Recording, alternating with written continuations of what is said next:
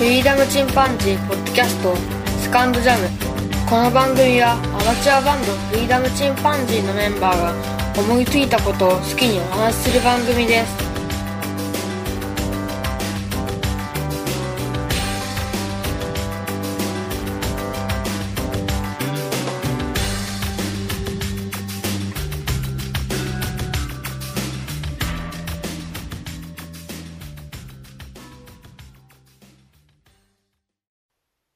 さあ始まりました。フリーダムチンパンジーの佐藤です。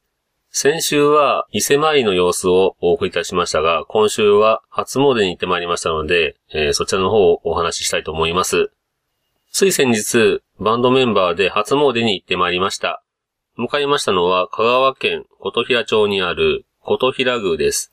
まあ2週にわたって自社仏閣をお伝えするわけですが、この琴平宮、金の歯の、えー、比例の日、それから、羅生門の羅に、宮と書いて、琴平宮ですけども、こちらのご祭神は、大物主の神と呼ばれている、えー、神様ですね。これは大きなものの、えー、主の主に、えー、神様の神、大物主の神と呼ばれております。それから、ストク天皇も合祀されております。琴平宮というところは、まあ、いわゆるコンピラさんというふうに呼ばれて、えー、親しまれております。ご利益としては、航海安全、海難救済、大量、といった形で、かなり海にまつわったものが多いですね。また、進路に迷った時に知恵を授かることができる。交通安全。こういったところに非常にご利益があります。朝8時に家を出まして、混雑する朝の通勤ラッシュの中を走っていきまして、のちくんを倉敷で拾ってから瀬戸大橋を渡り、この戸平宮まで行ったんですが、着いたのが10時頃そして着きまして、えー、参道を歩いてですね、石段を上がっていきます。こちらは、本宮まで歩いて、石段785段。さらにそこから1キロありまして、奥社というと呼ばれているところまで、1368段の長い石段があります。こちらを上がっていきますね。途中話をしながら上がっていったんですが、やはりかなり足に来ました。しんどいなと思いながら歩いてきましたけども、また本宮から奥社の間に、えー、日本三大音量と呼ばれているストック天皇と、それから菅原道真公をお祭りした立派な神社があります。飛び梅の伝説のおかげでしょうか、えー、こちらの道真公の神社には、紅白、白と赤の、えー、梅の木が植えられておりまして、花が咲いておりましたね。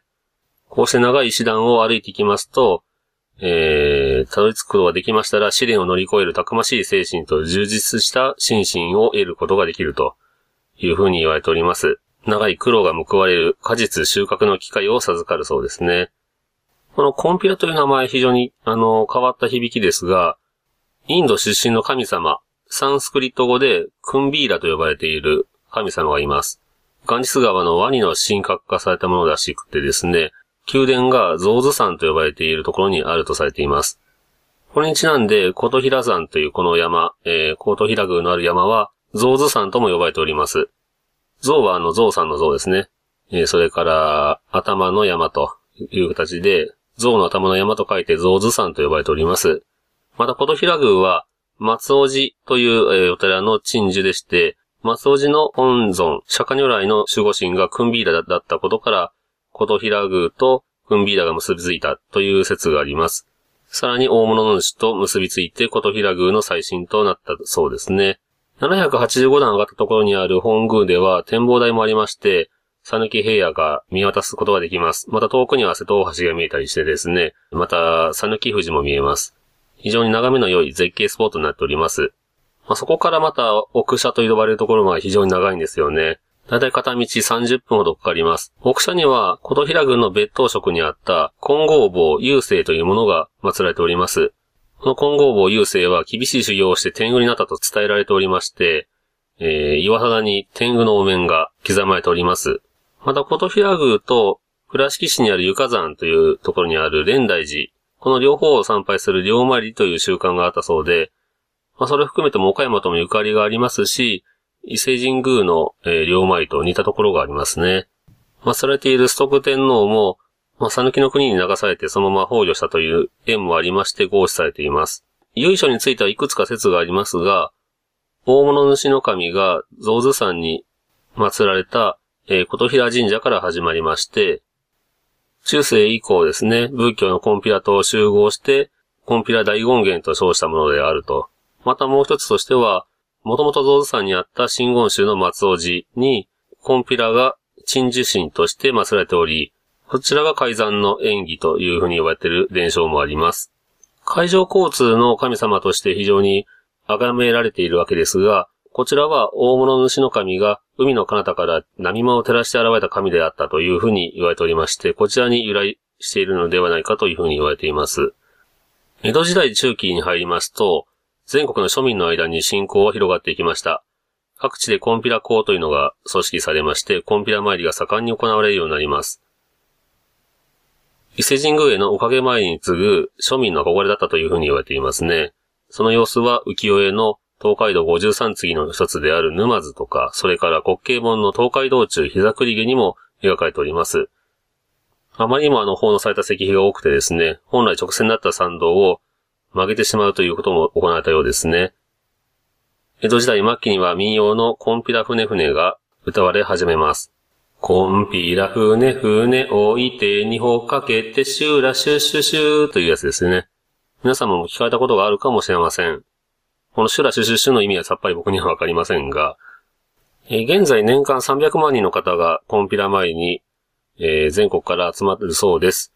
まあ、この造図山は、大物主の神信仰の聖なる山として、平安時代にはすでに琴平神社として広く信仰を集めておりまして、ストック天皇が合祀されてからは朝廷からの特別な数形を受けたり、また、江戸時代には徳川家康の保護も受けて、庶民の絶対的な信仰を集めるようになりました。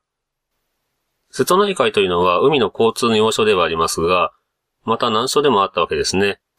西回り航路になっていった瀬戸内海の船乗りによって、えー、こちらを安全に航海できますとご利益があったよという形で全国にこの噂が広がっていくわけですね。このご利益に預かろうと、まあ、直接参拝することができないという船乗りは、近くの海まで来ましたら、流したるというものを行いました。こちらはお酒が入った大きな樽をですね、海にポンと放り込むわけですね。で、それを地元の漁師が拾ってお参り奉納すると、この両者にご利益があるというふうに言われました。またこちらに1835年に建立された金丸座というものがあるんですが、これは有名な歌舞伎座であります。こちらはちょうど行った時には改修工事を行われておりまして、外観を見ることができませんでした。1階にはね、船の形をしたコンクリートが打たれておりまして、これなんだろうというので、ケン君が工事関係者に話を聞きましたら、足を作っているという話でしたね。この舞台では、富くじの抽選場所にもなっていたそうです。舞台の中央で抽選が月に2回行われまして、一等の金額が今の宝くじと同じぐらいだったというふうに言われていますね。これあの、出雲の方でもこういった富くじが行われていたわけですが、出雲では年1回でしたので、それに比べて月2回、まあ、年間24回ということで、まあ、その、いわゆるカジノに近いような、江戸時代のラスベガスのような場所になっていったようです。こうして1368段上がっていきました。目車につきましても本当に一息つきましたけども、そちらにはあの、結構ご高齢の方たちもいっぱい上がってこられまして、本当にあの、見客だなと思いましたね、今の中高年の方。たまたまその中にいらっしゃったおばあさんが、ケン君のたまたま知り合いだったようでして、聞くともう70歳を超え、80近くなる方もいらっしゃるということでしたので、えー、我々中年ですけどね、もうちょっと頑張らないといけないなと思いましたね。ではちょっとそちらに参る、えー、様子を少し音声で流してみたいと思います。それではどうぞ。さあ始まりました。フリーダムチンパンジーの佐藤です。はい、フリーダムチンパンジーのケンです。フリキンののちです。ただいま、えー、お参りに来ております。子供は楽勝やろね。うん、半分までだったら子供多分待ってくる。子供って電池の残量考えんからな。うん。いきなりゼロになってるから。おんぶ。ここでおんぶなんだんだしんど。足に来始めました。今何段なんだろう。あと491段。いらない情報だよ、これ。読んで元気出ないよね、これ。いや、俺あの、マラソン走った時にさ、あと10キロぐらいのところで、あと少し頑張ってって書いてあるんだけど、少しじゃねえしと思って。で、あと一番頑張らなきゃいけないところで、もうあなたよく頑張った、そこでいいよみたいなこと書いてるでしょって。そう看板いらねえって。40キロどう走ったねああ、息が上がるわ。最初に来て正解だな、これ。最後も来たら上がれねえよ、これ。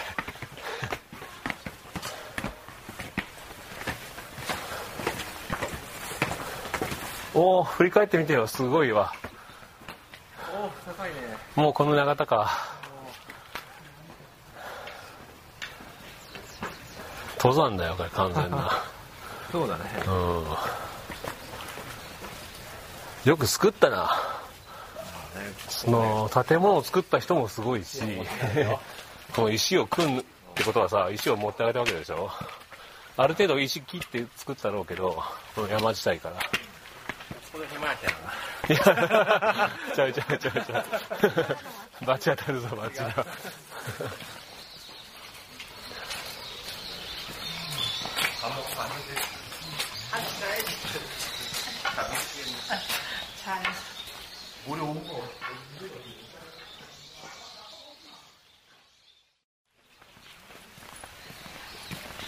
鳥の鳴き声がいいね。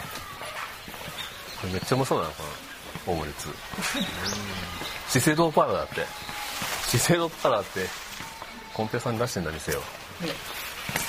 資生堂パーラーって食べてみたいなでも高いんだろうな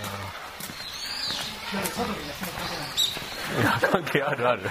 あるある。そうそう。あのー、寿司2貫で1200円とか。すげえ 数？松阪牛の、松阪牛の寿司2貫1200なんか泊まって帰っていいか円。いや、もう日帰り。日帰りでだから720キロぶっ飛ばして。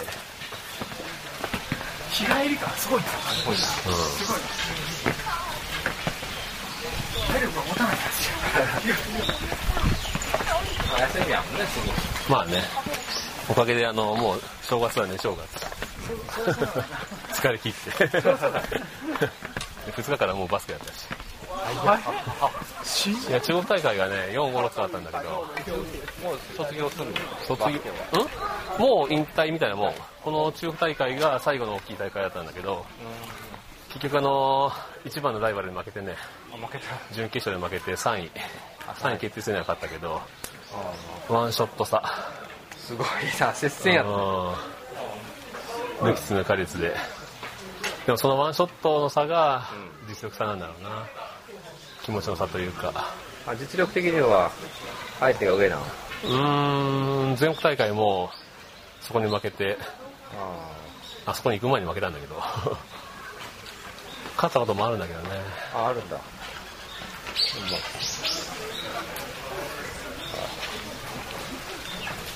ポンちゃん大活躍したらしいけどね。へえ俺あの夜勤で見に行けなかったけど、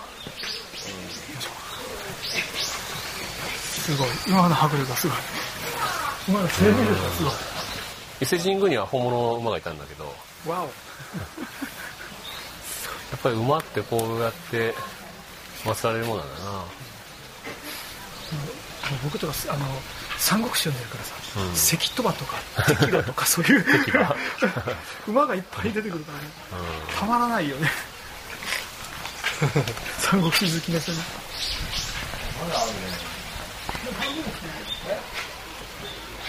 222段でしたね多分今300段ぐらいやってますけどねこれ多分じゃないですこれぐらいん。嘘。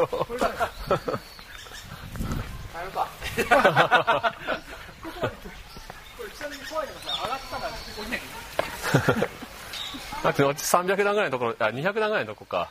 もうこれ本宮とか出てたもんね。いや、俺も久々に来たけどさ、こんなにあったとは思わなかったわ。疲れない登り方としては、体を揺らしながら、踏ん張らないこと。あここれであ一歩一歩で横入れしながら上がる方が疲れない。日本で意外とすごいそうだねちっちゃい国なのにね本当ねやっぱり東洋の神秘というか、独特の文化とかね。まさにガラパゴまあ島国の良さだよね、それが。鎖国したのかなまあそれは大きいな。鎖国は悪いことばっかりじゃないからな。ここに長図車があるから、ちょっと手を清めていきましょうか。やっとここでスタートみたいな感じですか？そうね、ようやく、だね。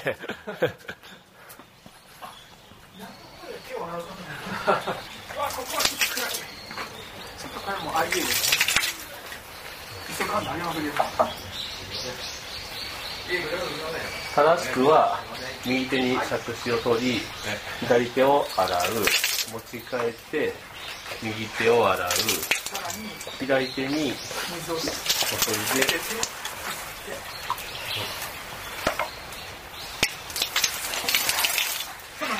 あ、カメラに水が。防水だけど、防水だけど。最後に、被釈の絵を洗う。これで、OK だけど、カメラに水がつかった。上位機種で防的防水という、濡らすのに嬉しくないね。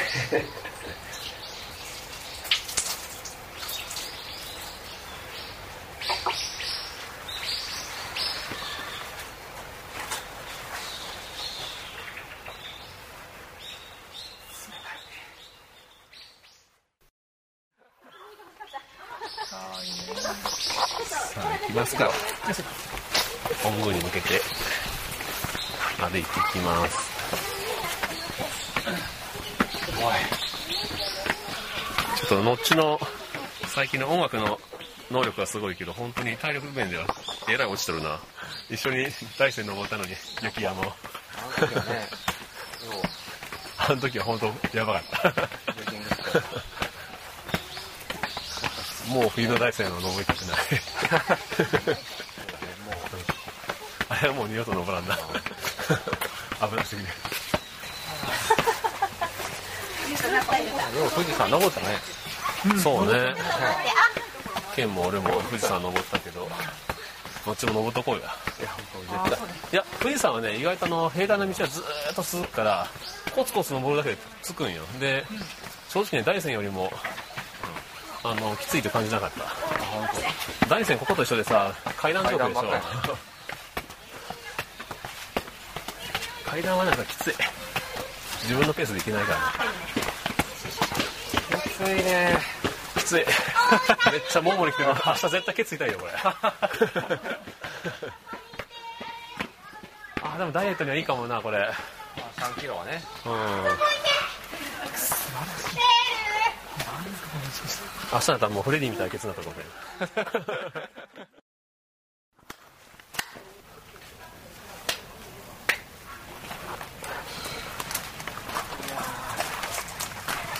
あ、これは、伊豆玉神社と読むんだ。昔、厳しいに魂と書いて伊豆玉。作ったね、ここに。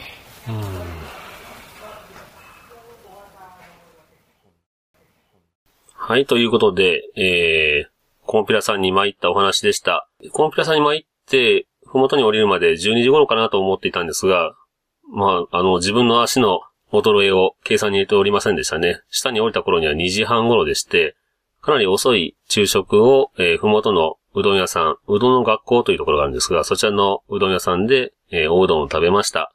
そこから高松市の方に移動しまして、こちらで、北浜アリーという古い倉庫街を改造したお土産物屋さんがあったり、それから、こちらには四国の手仕事の一品を集めたセレクトショップのようなとこもありましたし、僕はここでハリコの招き猫を買いましたが、またキッシュの美味しい喫茶店とかですね、海へという名前の有名なカフェなんかがあります。